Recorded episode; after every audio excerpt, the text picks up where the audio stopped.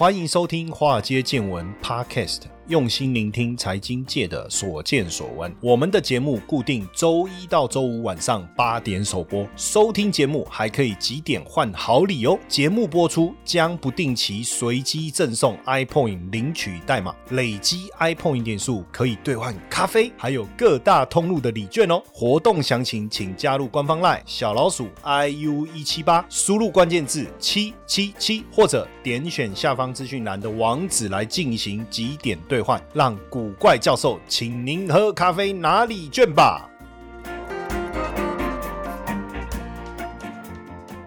好，大家好，大家晚安，我是古怪教授谢承彦，欢迎收听华尔街见闻。最近呢，外资调降了台湾七家半导体公司的目标价。这个美系的外资呢，出具了一份报告。讲到呢，这个半导体的产业呢，因为受到地缘政治升温呐，还有宏观经济，什么叫宏观经济？就整体国际经济环境波动的影响，还有升息啊。那到底升息为什么会产生疑虑？因为通膨，那通膨就会影响到我们的消费的意愿，那自然而然整个产业就会受到这个冲击。所以这个 MACI 啊。他说，升息周期的负面影响可能会影响百分之十二到十五，所以呢，下调了七家哇，台湾包含晶圆代工啊、封测、IC 设计的平均获利预估百分之二十，然后呢，下修目标价。那这目标价呢，下修的包含台积电啊、联发科啊、系力 KY 啊、联电啊、哦、世界先进啊、日月光啊等等哦，都被大幅度的调降了目标价。哦，那当然，我刚才讲到的一个关键就是说。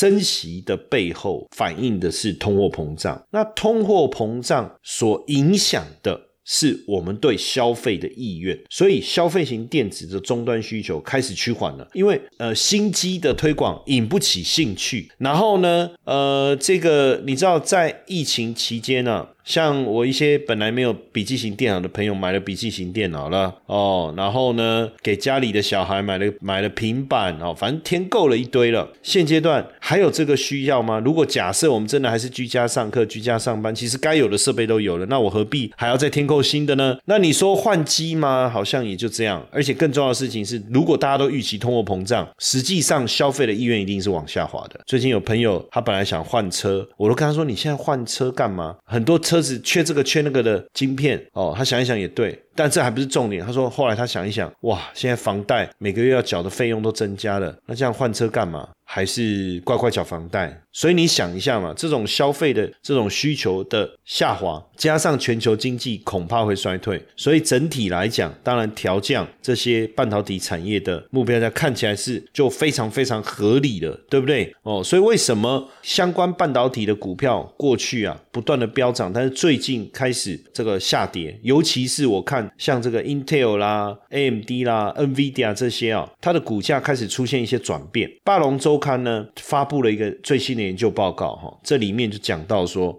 半导体的需求讯号突然出现负面的转变，包含这个电脑啦，还有这个消费啦，还有这种通讯的代工厂跟他们的供应商的订单，哦，开始出现。有出现这个砍单的这个迹象哦，就是我们刚才讲的需求下滑这样的一个问题哦，所以包含了 Intel 啊，还有 AMD 啊，还有 NVIDIA 啊，他们的目标价都被华尔街砍了。那他们是我们台厂的上游，所以他们的目标价都被砍了。那你觉得我们呢？那你看我们怎么办？所以巴龙周刊的这份研究报告其实特别提到，他们就发现电脑消费通讯业多家制造商对半导体供应商的需求出现了负。面的移转，所以野村呢也特别提醒哦，他说半导体产业在经历了十八个月的涨价以后，周期的高峰已经到了，接下来需求将会面临通膨影响的风险，那产能的扩张也会面临供应的风险，可能就在第二季末会看到显著的修正。第二季末阿基玛喜四月中嘛，那所以预计应该是五六月，半导体的上升周期在今年上半年会触顶，所以现阶段股价已经先触顶了。然后产业的周期触顶，合理，对不对？股价总是提早三到六个月反应，所以会不会其实这段时间相关半导体类股的修正，其实就是在告诉你，它未来整个产业的景气开始要往下掉哦，开始要往下掉。那当然，野村也对设备的供应商做了一个调查，就是半导体的设备的供应短缺，缺晶片啊，对不对？那可是未来产能扩增，会不会反而供过于求呢？反而供过于求呢？这个部分特别要特别的注意了。当然，现在整个半导体产业其实还是市况还是多空并存啦，哦，但是价格的修正。主要还是来自于需求的减缓。那野村也也根据他过去十五年的分析啊，特别提到啊，如果一般来讲下半年它是没有没有进入旺季，照他刚才这样的讲法，那今年的下半年就是不旺了嘛。那在这样的情况下，根据过去的经验，下半年不旺的情况下，半导体的股价通常会在五六月修正。不啦，从这个二月就开始修正了。哎，不过我觉得这个论点很重要。为什么？因为我最近看了，就是这个像费半啊里面。这些重要的成分股啊，它在因为前面先受到俄乌战争的影响，先下跌嘛。本来大家就想说，那战争应该影响不大了，开始反弹，就最近又开始跌哦。所以是不是就在反映这件事情？但你说五六月，它是不是刚好五六月未必？然后呢，这个刘德英呢，董事长刘德台积电的董事长刘德英呢，也特别提到中国封城的影响哦。中国封城哦，影响了手机啊、个人电脑、电视等等。我假被爸解封了。就是姐姐啊，有没有 K 笑叫解封了？那一天听到一个，我快笑死了。他说：“哎，上海解封了。”啊，我说靠呀，那股市不要大涨。他说不是，是上海的姐姐们都疯了，哈，叫解封了。那当然这个部分当然就会产生一些影响哦，就会产生影响。那这样的一个放缓的迹象，你看苹果也大砍第二季 iPhone S e 三的产量减少百分之二十。那虽然看好下半年 iPhone 十四的出货量，但是整体的一个出货数字，相较于今年，相较于去年，还是有大幅度的下滑。尤其是在 iPhone S e 三跟 iPhone 十一的部分，出货量可能。大幅减少二十到二十帕，二十五帕，所以巴克莱也预估说，明年呐，哦，明年整个 PC 的市场，哦，游戏产业会出现危机，哦，会出现危机。这个部分呢，因为你仔细去想嘛，过去两年多来啊，PC 跟游戏市场是不是高速的成长？哦，是不是高速的成长？可是现阶段这样的一个成长力道，如果开始趋缓，它会带来的影响是什么？接下来就是我们今天的彩蛋时间，iPhone 领取代码。英文字母的一四四八六，除了说。呃，我们刚才讲到了说，呃，物价的高涨可能引发了大家对 PC 啦或手机的这种消费需欲望的一个大幅度的一个下滑。另外，当然就是疫情的部分呢，中国的疫情这个逐渐升温，再加上这个封城，好，包括昆山、现在苏州等等，哦，这些其实都有影响啊，都有影响啊。所以，像你看，昆山本身就是台商的大本营，也是 PCB 的重镇，所以昆山宣布这个这个防控措施啊，就导致了像。新兴电子啊、南亚、啊、台光电、伟创都都必须要停工哦，都必须要停工。那这个影响当然就很大。那你第二季本来就是产业的淡季了。那如果说这个品牌大厂啊，哦，手机品牌大厂或是这个笔电品牌大厂认为后后续的这个消费的力道会减弱的情况下，砍单。然后呢？现在这个工厂又停工，那我们现在就担心说四月份的营收的的状态会出现，会不会出现比较大的一个问题？哦，会不会出现比较大的问题？那最近这个这个，尤其是成熟制成的市的市场，也也开始跟他们的客户讲说：“哎呀，咱们这个可能不会涨价了。为什么？因为这个客户都不再下单，没有像过去积极的下单。电视面板的价格从去年下半年就开始大幅度的修正，结果现在俄乌战争。”疫情的搅局，原本第二季面板的价格要反弹的期待是落空了哦，是落空了。那笔电呢？这些面板的价格的下跌，当然不利面板厂的营运了哦，所以这部分的冲击都持续哦。所以像这个苹果供应链啊，和硕已经停工了哦，和硕哦，上海跟昆山的组装厂已经停工了哦，已经停工了，就是因为配合当地的防疫措施。那未来的一个变化会带来什么样的影响？会不会何何时会重新复工啊？等。等啊都不知道啊，所以你看为什么为什么停工？因为疫情呢。那其实停工的同时，就我刚才讲，苹果你看它去削减第二季的 iPhone SE 的产量比，减了原本目标的百分之二十。那苹果推出新一代 iPhone SE，其实不到三个礼拜哦，就通知了供应商哦，下一季减少订单两百万只到三百万只。那本来今年全年 AirPod 的订单哦，就是今年全年 AirPod 订单也砍了一千万副，这个数字是相当惊人的，整体出货量大幅度下滑。所以为什么苹果我讲说对下一季的看法会偏保守？其实这很简单呐，就我刚才讲的，啊，你欧洲你的。呃，燃气、天然气的价格大涨的情况下，大家是不是要把钱存起来，拿来干嘛？买食物啊，付暖气啊，对不对？那加上本来刚开始，然后说疫情回来，哇，这个这个报复性消费，你买这个要去等芯片，买那个要等芯片，哦，还还很兴奋嘛，所以等可不可以？可以等。那到现在为止，你缺晶片，我该买的也买了，我可能委屈自己买差一点的机种，或是买旧一点的机种，反正我该解决的都解决了。那在这个情况下，既然没有了期待，没有晶片，那就算了哦。所以，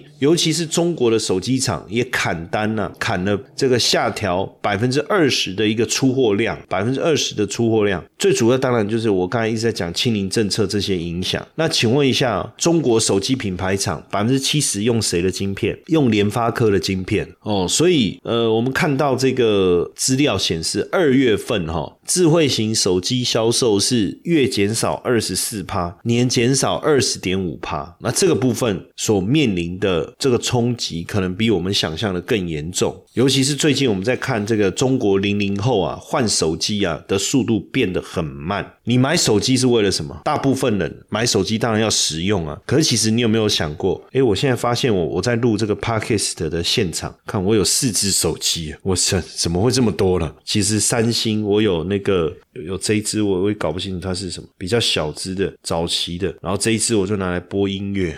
然后呢，我们之前同时录影的时候，我会同时开直播。我还有一只纸手机是拿来这个录影用的哦。然后一只就是我真正平常日常生活的时候。记事啊，做处理啊，看资料的。然后我还一只苹果的手机，这个是 iPhone Ten，iPhone Ten，这个应该是 Max 吧，不知道是不是 Pro，我也搞不太清楚。就画面手机荧幕比较大嘛。那这一支我们在录录这个这个节目的时候，直播的时候就可以用，因为它的那个接头啊比较稳定。但你现在叫我再换手机，我光我现在看过去，我妈我手机就四支了，我还换手机干嘛？除非说整个功能出现很大的转变啊。当然我比较属于功能性啊，所以我。基本上我买的就是够用的的的这个款式，我也不会一直换手机。但过去像年轻人，实际上手机更换频率很高啊，过去可能半年啊、一年啊出新手机就换了。可是现在这个换手机的周周期已经从一年多延长到三四个月，就是两年半哦。很多人可能跟我一样啊。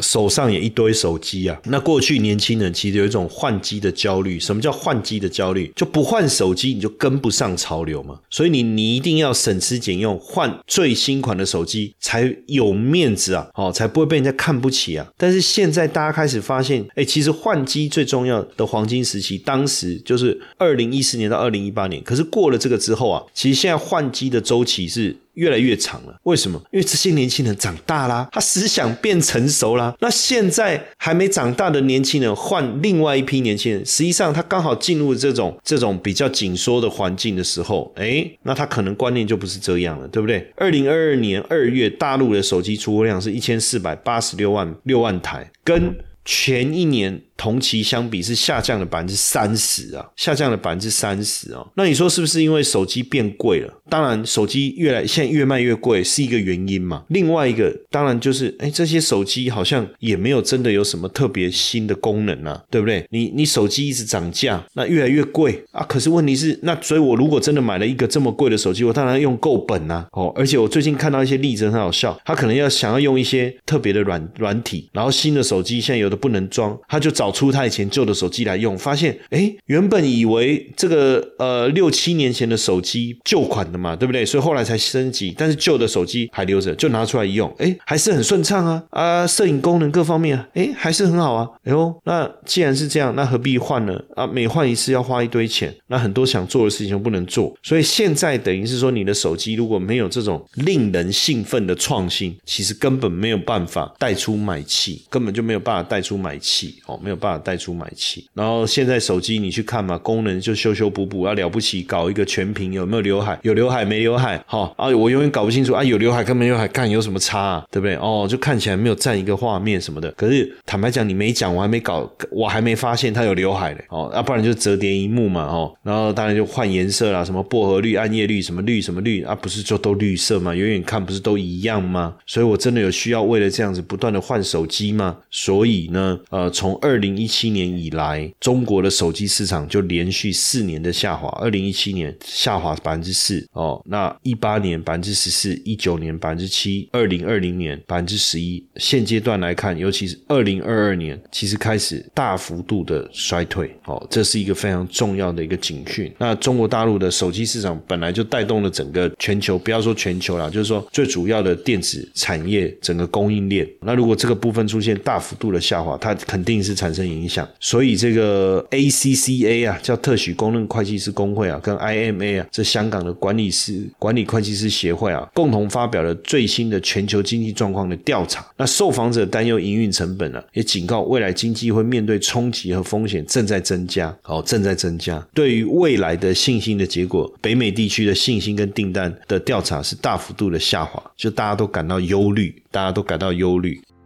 Hello，各位粉丝们，大家好。没错。又要发好康的给大家喽！谢 P 的台股 App 呢正式上架喽！想要知道谢 P 是怎么选股的吗？没时间上课学习没有关系，古怪教授台股 APP 将谢 P 二十多年实务经验的选股策略完整呈现在 App 当中。现在呢，下载 App 还可免费获得谢 P 的选股教学影片哦！请到我们的官方 LINE，还没加入的，请在好友搜寻小老鼠 iu 一七八，在官方 LINE 里面输入英文字母 APP。就可以免费取得教学影片和 App 的下载链接哦。那所以整体来看，五大除了刚才讲的苹果之外，哈，五大非屏的 PC 品牌也在砍单。哦，前五大 Windows PC 品牌，惠普、HP、联想、Acer 跟这个 ASUS 都有双位数幅度的一个修正哦。那像面板呐、面板驱动 IC 啊、电源呢、这个管理 IC 啊，订单都开始减少。像惠普的动作就很大哦，今年三月原本要订五百万台的笔电的出货目标，既然修这个达成率，目他们估计达成率只有六十趴，只有六十趴。哦，所以这这部分的影响其实相当的大。像这个原本这个我们在看这个宏基跟华硕啊，因为他们聚焦在商用跟中高阶商务还有电竞这个区块，原本是认为说影响不大，可是最近也开始下修这个出货的一个数字哈，下修出货的数字。呃，所以整体来看呢，哈，整体来看就是今年全球笔电出货的预估数量减少七点七趴哦，年减幅扩大到七点七哈。不同单位的都有预估哦，幅度大概都落在百分之七、百分之八这附近哦。这个就是我们所谓的电子业的砍单潮蔓延到。PC 供应链这样的一个现象，你最上游的品牌厂大家都在砍单了，你何况那你下游的供应链怎么可能不受影响？像上呃今年上半年笔电已经笼罩在修正的压力啊，哦，像笔电预估我刚才就讲年减年减八点五嘛，像 Chromebook 的出货的动能就相当的疲弱，那 Chromebook 的部分年下修。是十到十五帕哦，十到十五帕，所以这样整体来看，PC 手机需求都下滑，那当然记忆体记忆体的能见度就不好了，所以下半年开始记忆体的需求能见度是相当低的哈，可能只能靠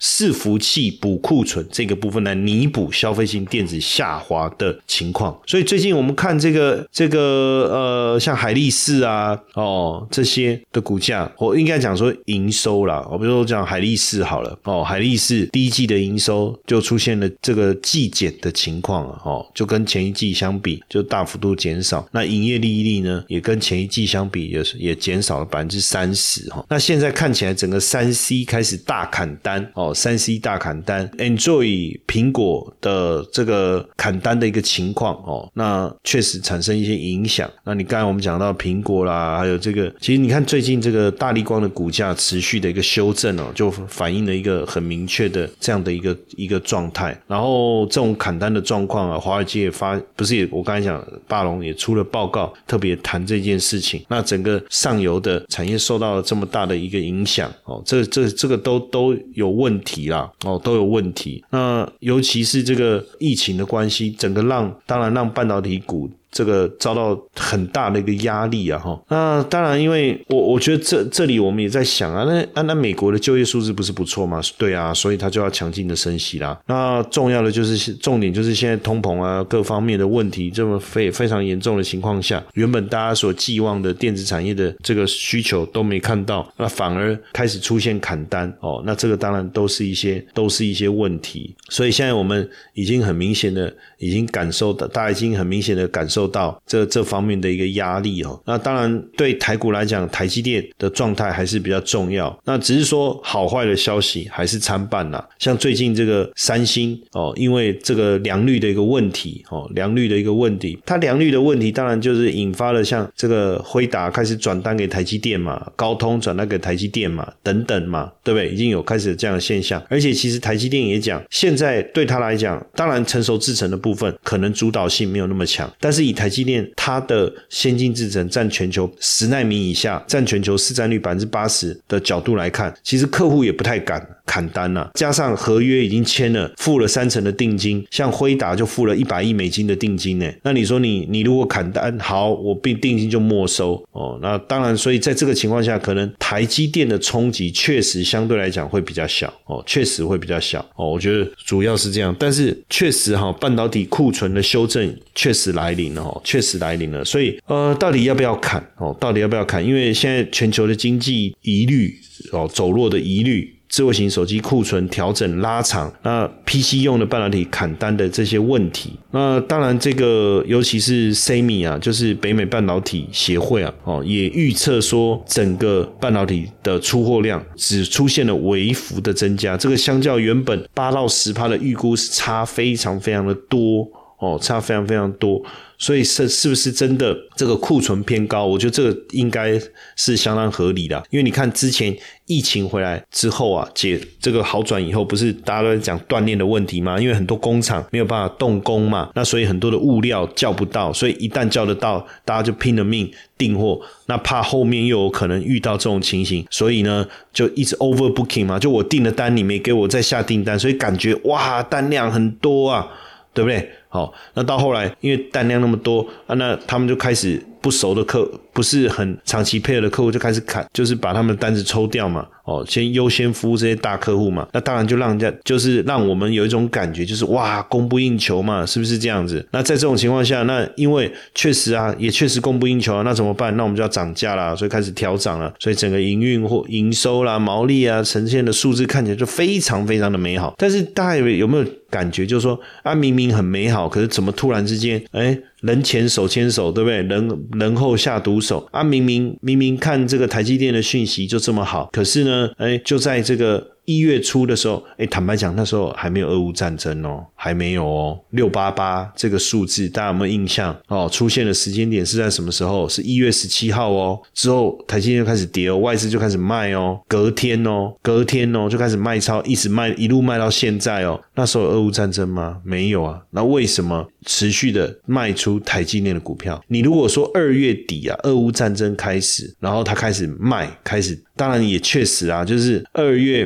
二十四号开始才是真正大幅度卖出台积电，应该算是整个事件的起点。那时候就是俄乌战争嘛。可是其实，在俄乌战争之前，其实外资就已经在调节。可是那时候外资喊台积电目标价都还喊得很漂亮哎，那不就是也是因为后来金管会出来说要查一查，哎，他们才调降目标价，要不然这个中间的很大的一个落差哎，很大的落差哎，哈。那所以涨价的列车已经来到尽头了哦，半导。体经历一年半的涨价潮之后，全全球通膨加剧，俄乌战争，中国疫情升温，哦，那上游 IC 设计的价格开始松动了，哦，开始松动了。回顾一下我们刚才所谈到的手机、笔电、物联网这些消费性的产品需求明显趋缓，对不对？那原本这个囤积的库存反而成为这个这个很大的问题啊，哦，很大的一个问题啊。如果现在连 IC 设计大客户手上有库存，IC 设计大厂手上也一堆库存，如果从去年第四季的存货金额来看，联发科的库存是七百三十二亿，联咏是一百四十一亿，瑞昱是一百六十五亿，平均大概在一点五个月左右。那如果还有客户的客户手上的，还有海上漂流的，塞在港口的，全部把它加起来，哇！那这库存是不是差不多六到九个月？那当然，景气很好的时候，客户可以接受你的涨价。现在景气不明朗，那当然客户还需要接受你的涨价吗？哦，那这个就很很很很很很好理解了嘛，对不对？你看去年哦，都是 IC 大驱动 IC 大缺货，报价大涨，然后所有 IC 设计厂那个获利都非常的好。那现阶段这么高的库存的情况下，过去跟驱动 IC 厂要要晶片，还要拜托对方多给一点，对不对？现在是晶片厂问客户说：“哎，我这边还有货，你要不要再多拿一点？”就是这个买方市场还是卖方市场，已经出现一个很大的一个转变了，哈，很大的转变了。所以晶圆代工的成熟制程也因为这样，所以最近都陆续通通知 IC 设计客户说，短期内不会再调升成熟制程的代工价格，等于终止了从二零二零年底以来连六季上涨的态势。从这个角度去看，这也就是为什么股价领先下跌的。一个最主要的原因呢，哦，所以。我觉得在现阶段这个情况下，这种主动砍库存的呃现象，什么时候能够转变？从我刚才讲制造业的第四阶段哦，你就是主动降库存嘛，的回到第一阶段就是被动降库存嘛，然后再进入第二阶段就主动补库存嘛，这个不知道多久的时间了哈。那当然呃，我们的护国神山整体来讲受到的影响应该还是比较小啦，哈，应该还是比较小，因为毕竟它的营运啊、毛利的各方面都还是比较健康，而且版图的修正。哦，可能三星这些客户改成单子都集中在台积电手上，可是怕的就是未来会不会万绿丛中一点红啊？哦，就是整个半导体股表现的不好，好的只有台积电，这个也不晓得，我们就再持续的看下去吧。嘿，各位铁粉们，如果喜欢华尔街见闻，请大家多多按下分享键，让更多人能听到我们用心制作的节目。你们的一个小动作，是支持我们节目持续下去的原动力哦，快去分享吧。